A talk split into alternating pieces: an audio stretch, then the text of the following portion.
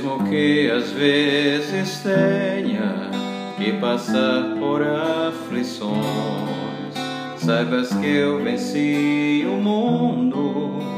E assim como eu te fiz vencedor, se no vale tu passares, junto a ti eu estarei. E se no deserto andares, tua sombra eu serei. Seja no calor do dia, ou se a noite fria está. Não temas, filho meu, minha mão te guardará.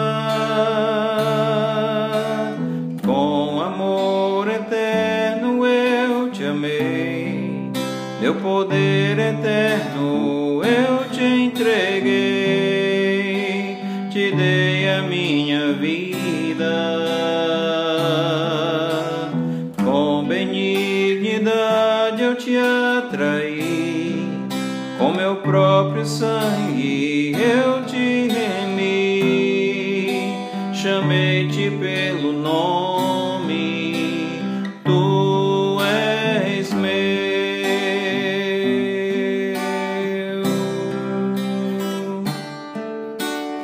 Com amor eterno eu te amei, meu poder eterno entreguei, te dei a minha vida.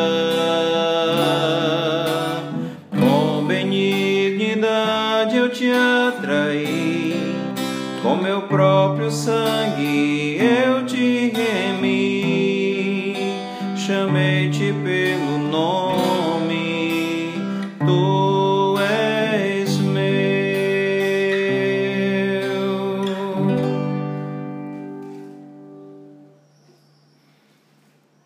Em João capítulo 16, versículos 29 a 33 diz: Disseram os seus discípulos: Agora é que falas claramente e não empregas nenhuma figura. Agora vemos que sabes todas as coisas e não precisas de que alguém te pergunte. Por isso cremos que de fato vieste de Deus. Respondeu Jesus: Credes agora? Eis que vem a hora e já é chegada em que sereis dispersos, cada um para a sua casa, me deixarei só. Contudo, não estou só, porque o Pai está comigo. Estas coisas vos tenho dito para que tenhais paz em mim. No mundo passais por aflições, mas tende bom ânimo. Eu venci o mundo. Então, essa é a promessa de Jesus para os seus discípulos. Ele venceu o mundo, ele alertou que nós passaremos por aflições, como de fato passamos sempre, mas ele prometeu estar conosco em Mateus 28. E eis que estão convosco todos os dias até a consumação dos séculos.